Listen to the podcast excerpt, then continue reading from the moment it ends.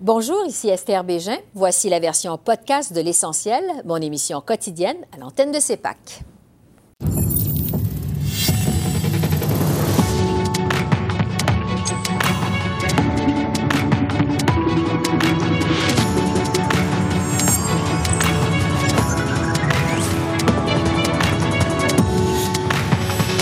Ce soir, le NPD promet de mettre fin aux compressions en santé. Alexandre Boulris, seul député néo-démocrate du Québec, répond à nos questions. L'avortement et la vaccination obligatoire. On analyse les enjeux de ce début de campagne électorale avec notre panel de journalistes.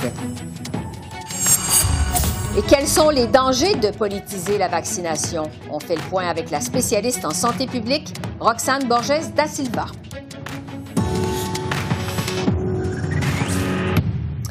Bonsoir, Mesdames, Messieurs. Au jour 5 de la campagne électorale au pays, le chef conservateur Erin O'Toole a été rattrapé par le débat sur l'avortement. M. O'Toole était de passage à Nepean, en Ontario, pour présenter son plan de lutte contre la crise du logement, mais c'est plutôt sa promesse de protéger le droit de conscience des professionnels de la santé qui a retenu l'attention des journalistes. Comme j'ai dit, je suis pro-choix et tous les chefs de parti dans cette élection sont, pro-choix. C'est intéressant. Et comme j'ai dit encore, l'accès à l'avortement est un droit pour les femmes, d'une nation à l'autre. Et ça serait la euh, chose avec moi comme Premier ministre. Je vais défendre ça. En Colombie-Britannique, Justin Trudeau a promis 6 milliards de dollars sur 5 ans pour améliorer les soins de longue durée pour les aînés. À Victoria, le chef libéral s'est engagé, entre autres, à augmenter le salaire minimum des préposés à 25 de l'heure, à former 50 000 préposés de plus et à adopter une loi nationale sur les soins de longue durée. De son côté, euh, le chef du Bloc québécois est revenu avec sa demande d'augmenter les transferts en santé. De passage à Gatineau, Yves-François Blanchette a de nouveau réclamé une hausse sans condition de 35% de ces transferts, comme le souhaite entre autres le Québec. Le chef du NPD qui était en Alberta, lui aussi fait campagne sur les transferts en santé. À Edmonton, Jog Meeting s'est engagé à répondre aux demandes des provinces en la matière. On veut augmenter l'accès euh, aux services de santé, on veut améliorer l'accès et on a déjà parlé de comment on veut le faire. On veut investir dans une assurance médicament universelle, on veut euh, augmenter les transferts, on veut aider euh, pour défendre notre système de santé publique. En cette première semaine de campagne électorale, l'essentiel poursuit sa tournée des principales formations politiques pour parler enjeux et organisation. On donne la parole ce soir au NPD pour ça, je retrouve Alexandre Boulris, qui est candidat à sa réélection dans la circonscription montréalaise de Rosemont-la-Petite-Patrie. Bonsoir, M. Boulris. Bonsoir, Mme Bégin. D'abord, on vient d'entendre votre chef, M. Singh, euh, qui souhaite augmenter les transferts en santé aux provinces. Il y a aussi cette promesse, évidemment, de créer une assurance médicaments universelle. Euh, vous promettez également de nombreux autres investissements euh, si vous formez le prochain gouvernement. Je vais y aller d'abord avec la question que plusieurs se posent souvent avec le programme du NPD, c'est-à-dire comment vous allez faire pour financer toutes vos promesses? Euh, c'est une excellente question euh, et je pense que c'est nécessaire de la poser. En ce qui concerne les transferts en santé, là, déjà, euh, c'est la revendication du gouvernement du Québec hein, de passer d'atteindre jusqu'à 35% que le fédéral fasse sa part. Et puis la pandémie nous a montré à quel point on avait un système de santé qui était essoufflé, qui avait des, des, failles. Il fallait réparer les pots cassés du sous-financement maintenant des conservateurs et des libéraux dans les, dans les dernières années. Euh, en ce qui concerne le financement de notre programme, je pense qu'on est le seul parti à avoir l'audace puis le courage d'aller chercher l'argent là où il est, c'est-à-dire sérieusement aux paradis fiscaux. On est le seul parti aussi qui dit les super riches, les ultra riches devraient payer plus, donc on a un impôt sur la fortune, et aussi les grandes compagnies devraient payer un impôt sur les profits excessifs qu'ils ont fait en 2020 euh, pendant la pandémie, alors que les gens vivaient une crise. On pense évidemment à grandes compagnies comme Amazon, Netflix, qui déjà payent pas d'impôt au Canada, il faudrait qu'ils en payent, mais nous, on veut euh, qu'ils payent un impôt supplémentaire parce qu'ils ont fait des profits faramineux et ça devient indécent à un moment donné. Alors tout ça finance les programmes. Là. Je veux euh, vous entendre sur la bataille du Québec. Euh, pour vous, euh, le NPD, en fait, vous êtes ce que certains ont appelé le dernier des Mohicans au Québec à la dernière élection en 2019. Vous êtes le seul député néo-démocrate qui a survécu à la vague orange de 2011. Je vous demanderais, dans quel état d'esprit entamez-vous cette campagne électorale, vous, Alexandre Boulris? un état d'esprit qui est combatif, qui est optimiste. on est dans une meilleure posture qu'on l'était en 2019 on a plus de ressources humaines, on a plus de ressources financières. Euh, je pense qu'on va être très présent sur le terrain, mais également sur les médias sociaux. Jack Meat est plus connu également. Les gens l'ont vu aller à l'élection de 2019. On a un bilan maintenant. Pendant les deux dernières années, on a négocié dans un cadre d'un gouvernement minoritaire. On a vu qu'est-ce que des députés NPD étaient capables d'aller chercher pour les gens, pour les travailleurs autonomes, les étudiants, les familles, les PME. Alors, c'est tout ça est de très bon augure. Sur quels enjeux plus spécifiques le NPD compte faire campagne au Québec? Alors, j'ai déjà parlé des, hein, de la fiscalité, avoir une fiscalité plus équitable, plus juste pour être capable de payer nos programmes sociaux. Qu'est-ce qu'on veut payer avec ça? Bien, améliorer notre système de soins de santé, c'est-à-dire on veut garantir des soins de la tête aux pieds. C'est un peu bizarre, on a un système où, euh, vous savez, euh, euh, votre cœur est assuré, mais pas vos yeux. Votre bras est assuré, mais pas vos dents. Alors, on veut euh, régler, euh, régler ça, évidemment. La crise du logement, c'est un enjeu majeur, que ce soit à Montréal, même ailleurs au Québec. Donc, des investissements dans les logements sociaux, une taxe de 20% sur les promoteurs immobiliers étrangers qui achètent des, des logements pour faire de la spéculation.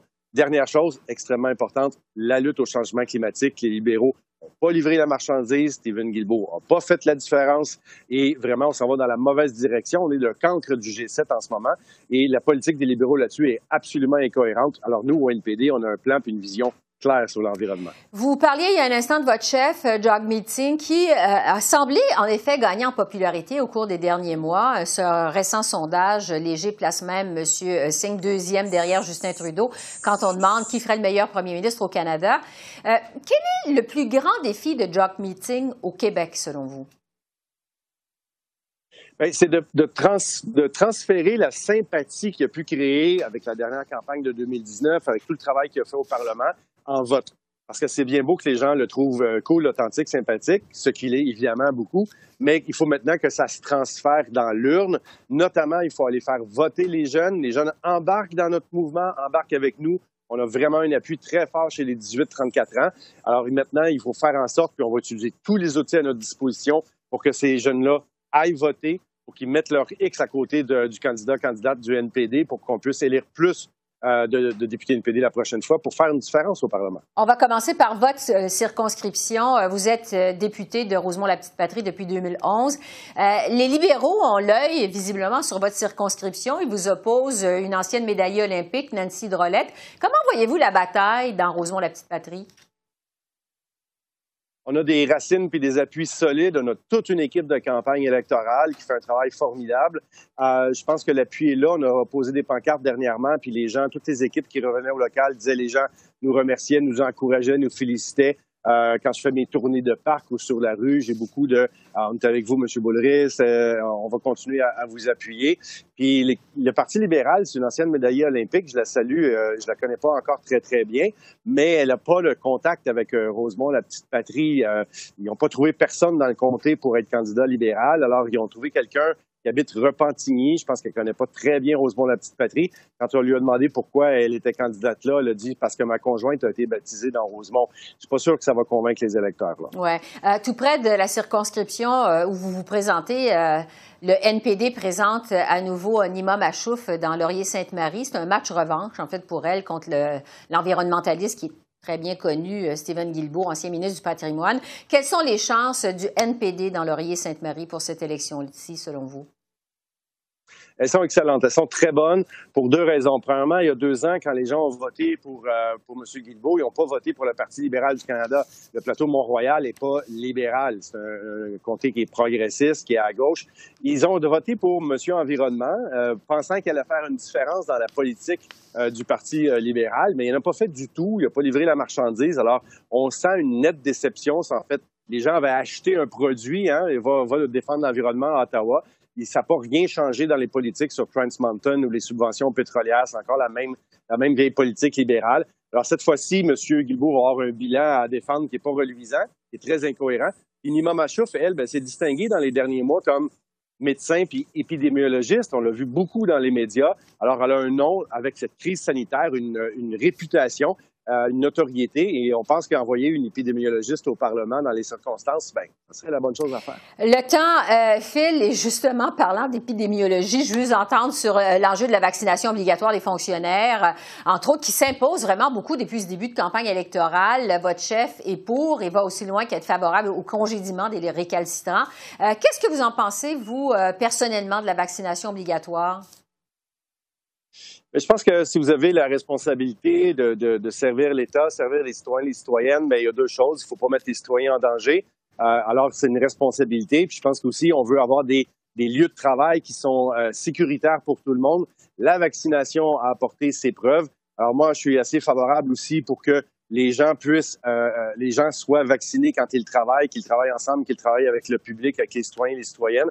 On veut éviter de poursuivre une quatrième vague, on veut pas de cinquième vague. Alors, je pense qu'il faut écouter la science, il faut écouter la santé publique, mais je serais préoccupé s'il y a des gens qui ont de la difficulté d'avoir accès ou s'il y a des cas d'exception peut-être pour des, des, des, des, des gens qui ont une santé fragile à certains égards, puis le vaccin ne serait pas approprié pour eux.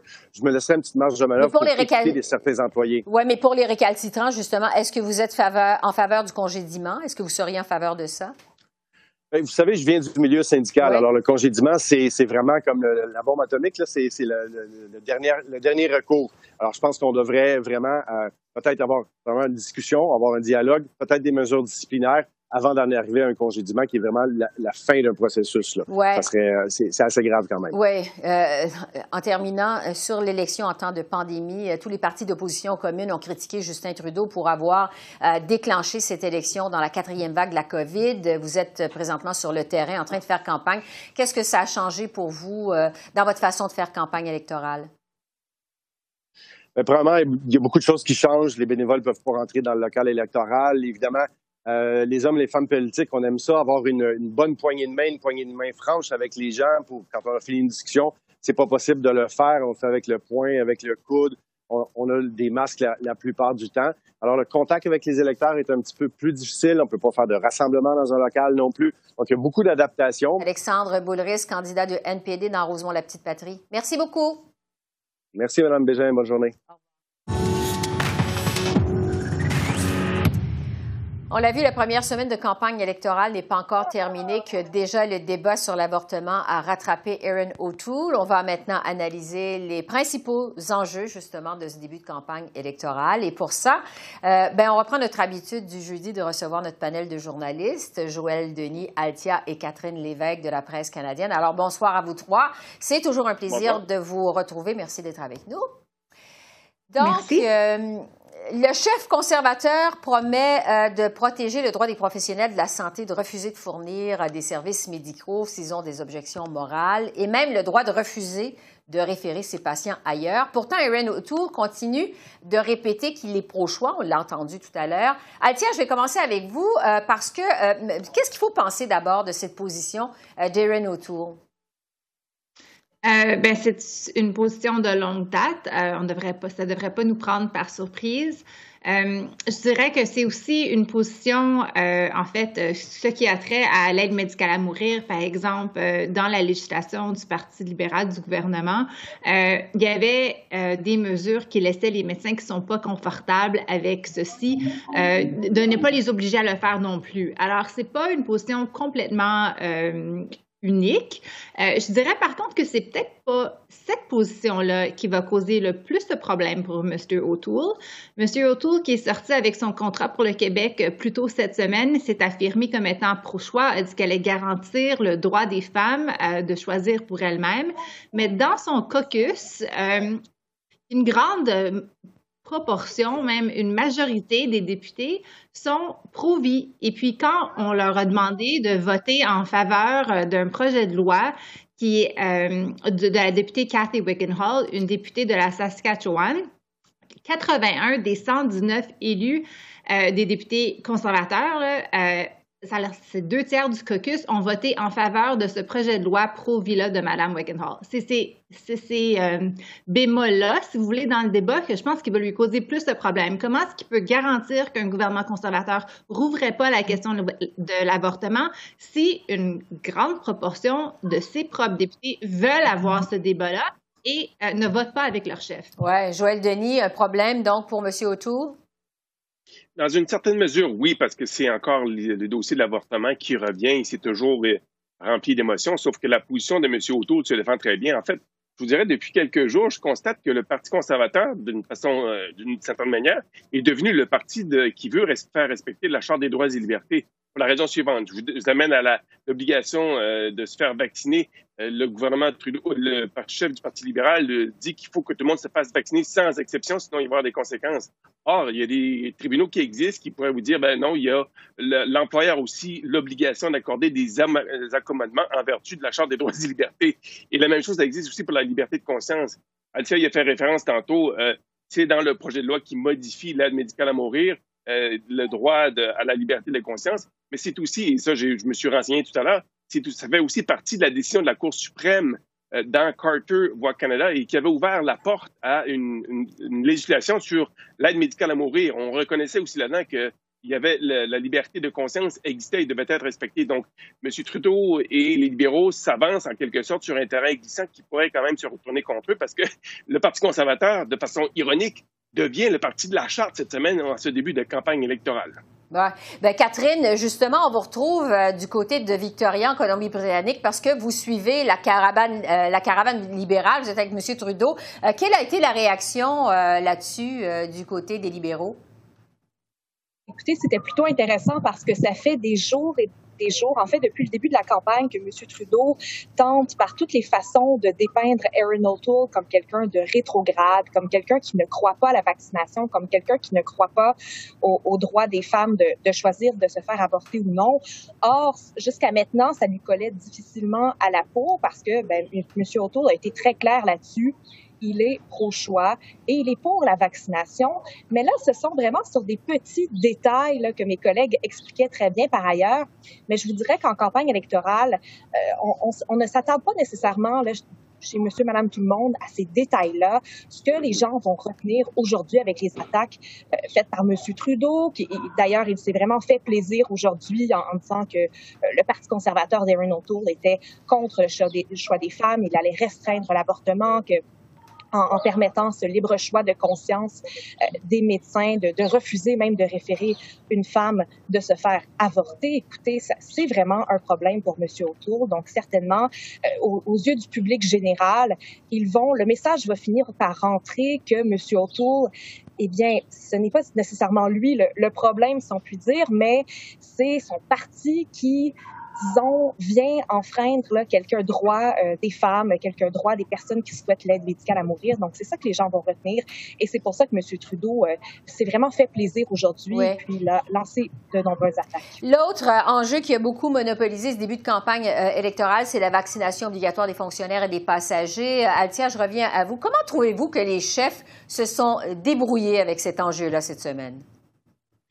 Oui, c'était intéressant parce que d'habitude, euh, Justin Trudeau, durant les campagnes électorales en 2015, en 2019, il essaie de, de, de faire un message qui est plus unifiant, de, faire les gens euh, se sentir bien d'être Canadiens, puis vouloir euh, participer à son projet national. Puis les attaques, d'habitude, ils sont faites par des ministres et d'autres députés, pas nécessairement par le premier ministre. Mais là, il est sorti, puis il, a, donné vraiment comme une direction aux journalistes, leur disant qu'il devrait demander à Aaron O'Toole si euh, lui était prêt à s'assurer que ses candidats soient vaccinés, si lui était en faveur de la vaccination obligatoire pour les bureaucrates, euh, si lui était en faveur d'avoir euh, les gens qui voyagent sur les avions, sur les trains, que ces gens-là soient vaccinés aussi. Et puis, je dirais, la première journée, M. O'Toole, qui n'a pas pu vraiment répondre à ces questions-là, surtout sur ses candidats, euh, il y avait beaucoup de gens dans les ailes du Parti conservateur qui se sont dit, oh, là, on vient de perdre l'élection. C'est un, un, désastre. Pourquoi il n'a pas pu répondre à la question? Mais durant la semaine, euh, on nous révèle qu'en fait, euh, il y avait même du côté du, gouvernement, il y avait une, note du conseil privé qui disait en fait que la position de M. O'Toole sur la vaccination obligatoire dans le service public, c'était comme la même position du Parti libéral. Puis une fois que ça, ça a été connu, bon, les bureaucrates, on nous dit, euh, au moins le, Justin Trudeau nous a dit que c'est les bureaucrates qui ont enlevé cette page mm-hmm. euh, web en ligne parce qu'elle reflétait pas euh, la position du gouvernement. Mais ça l'a ajouté un petit peu de gris. Tu sais, c'était une attaque qui était assez forte, fonçait bien, mais là, il y avait tous ces bémols-là qui venaient ajouter un petit peu plus de contexte, puis qui qui nuançait les attaques du Parti libéral sur cette question-là. Oui, parce que, Catherine, plusieurs observateurs ont reproché à Justin Trudeau de politiser euh, l'enjeu de la vaccination. Est-ce que M. Trudeau joue à un jeu dangereux avec cet enjeu, vous pensez? Je pense que jusqu'à un certain sens, oui, parce que euh, M. Trudeau, euh, écoutez, à, chaque arrêt ou presque où on est actuellement, il se fait accoster par des gens qui sont anti-vaccins, qui veulent mm. euh, finalement, qui lui crient des choses à tue-tête, qui l'insultent. Bref, et lui, son message, c'est faites-vous vacciner quand même. Mais là, vraiment, et en, même temps, il, lance des attaques partisanes contre Erin O'Toole, qui, honnêtement, sur la vaccination des fonctionnaires, par exemple, avait une proposition tout à fait adéquate et tout à fait faisable. Euh, pendant ce temps-là, Justin Trudeau n'est pas capable d'expliquer qu'est-ce qu'on fera avec ces fonctionnaires qui vont refuser de se faire vacciner, qui n'est pas capable de donner une réponse. Donc, euh, oui, jusqu'à un certain point, avec la politisation du débat, euh, peut-être que ça va faire en sorte que certains partisans, peut-être certains électeurs vont se dire, eh bien, écoutez, moi, je vais je vais pas jouer dans ce jeu-là, je ne vais pas jouer, entrer dans le piège de Justin Trudeau et ça va peut-être les refroidir un peu là, et faire en sorte que peut-être qu'ils ne voudront pas se faire vacciner. Euh, je pense que voilà, c'est, on, on, assiste vraiment là, à une polarisation du débat actuellement, puis on le voit très clairement sur la campagne libérale. Ouais. Joël Denis, ça polarise le débat, vous pensez? Oui, je pense qu'à long terme, ça va nuire à Justin Trudeau et les libéraux pour la raison suivante, c'est que la majorité des gens qui ne sont pas vaccinés se retrouvent dans la cohorte des 18 à 34 ans. Et ce sont ces mêmes personnes qui ont voté en masse pour le Parti libéral en 2015, qui l'ont porté au pouvoir et qui l'ont boudé, euh, un peu euh, en 2019.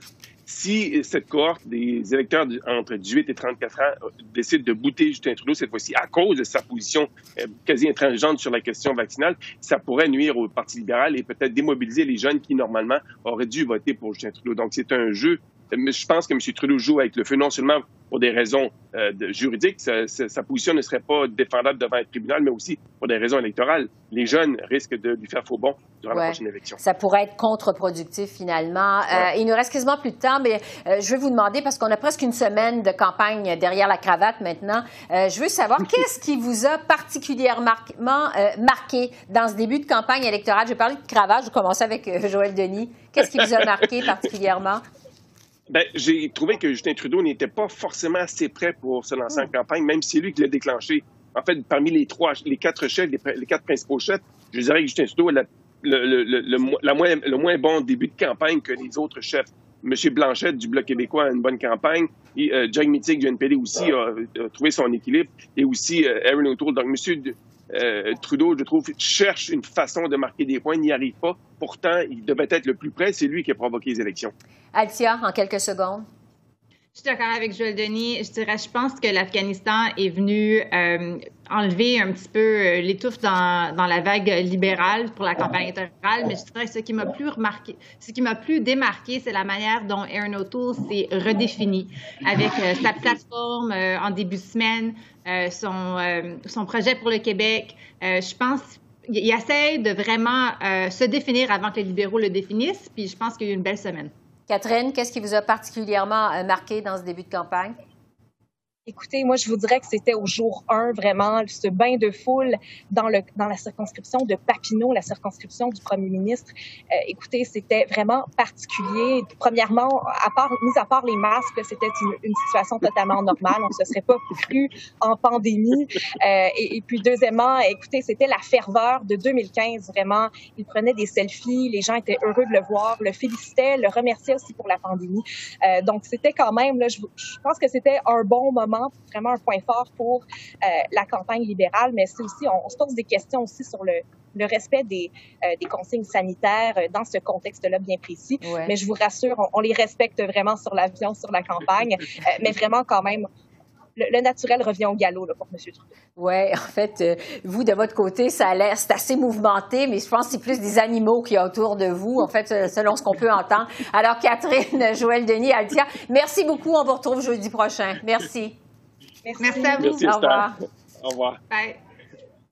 Alors, j'en parlais il y a un instant avec nos journalistes, la politisation de la vaccination obligatoire des fonctionnaires et des passagers dans cette campagne électorale, ça pourrait avoir un impact sur la population en général.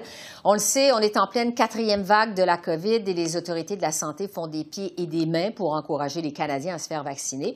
Je retrouve euh, donc là-dessus Roxane Borges da Silva, qui est spécialiste en santé publique et professeure à l'Université de Montréal. Bonsoir, professeur da Silva.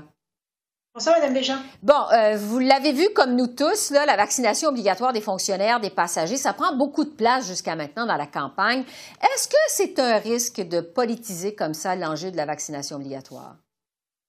Mais en fait, il ne faudrait pas que la vaccination devienne un enjeu de la campagne électorale. Il ne faudrait pas qu'il y ait de la partisanerie qui s'effectue autour de la vaccination parce que euh, des personnes, en fait, qui seraient enclines à voter pour un parti qui serait contre la vaccination ou la vaccination obligatoire euh, pourraient finalement ne pas se faire vacciner pour faire un pied de nez au parti qui encourage la vaccination euh, et la vaccination obligatoire.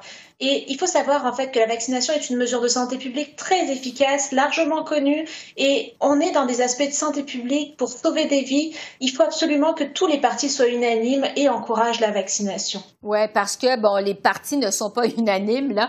Tous les chefs ont été appelés à se prononcer sur la question et les, euh, les opinions, je dirais, sont divergentes. Qu'est-ce que vous en pensez, vous, euh, de cet euh, euh, enjeu de la vaccination obligatoire? Est-ce que vous êtes pour? Est-ce que vous êtes contre? Est-ce qu'on doit convaincre les gens de se faire vacciner ou les forcer à se faire vacciner? Dans tous les cas, c'est toujours mieux de déployer des campagnes d'information, d'incitation à la vaccination plutôt que de forcer. Par contre, et on sait qu'il y a des aspects éthiques et moraux par rapport à ça. Par contre, euh, quand on a des situations particulières, je pense notamment aux travailleurs de la santé, c'est sûr que les travailleurs de la santé euh, sont les personnes qui travaillent avec des personnes vulnérables. Il ne faudrait pas qu'une personne qui rentre pour une chirurgie cardiaque attrape la Covid parce qu'il a affaire avec, et en fait, il est soigné par un travailleur de la santé qui n'est pas vacciné. Donc, dans le contexte, dans certains cas, comme les travailleurs de la santé, c'est peut-être une mesure qu'il faudra rendre obligatoire si on n'arrive pas à atteindre des taux de couverture vaccinale acceptables. Après, il faudra avoir peut-être un débat de société pour le reste de la population. Mais ce qui est sûr, c'est que en se faisant vacciner, on se protège soi-même contre le développement de symptômes graves et, et, et c'est ce qui, ce qu'on a besoin de faire actuellement. Ouais, euh, vous êtes une spécialiste en santé publique. Euh, je veux vous entendre sur cette élection qui a été déclenchée en temps de pandémie. C'est tout à fait inédit, évidemment. On vit une crise sanitaire et c'est loin d'être terminé. Est-ce que c'était un risque de déclencher euh, ces élections en temps de pandémie? Mais forcément, euh, une campagne électorale dit augmenter ses contacts sociaux, puisque certains chefs vont se balader à travers toutes les provinces et euh, maximiser leurs contacts sociaux. Donc, dans le contexte, quand on maximise les contacts sociaux, on augmente le risque de contamination et le risque de propagation du virus. Donc, c'est sûr que c'est pas un moment idéal. On peut pas serrer des mains, on peut pas faire des accolades, et, euh, donc il va falloir, il faut aussi s'adapter à toutes les mesures sanitaires selon les provinces, qui sont bien différentes, particulièrement pour les chefs euh, qui déplacent une province province à une autre. Et donc, ça crée des enjeux et des risques d'éclosion et de contamination, c'est certain. Oui, donc, ça cause des risques, comme vous le dites.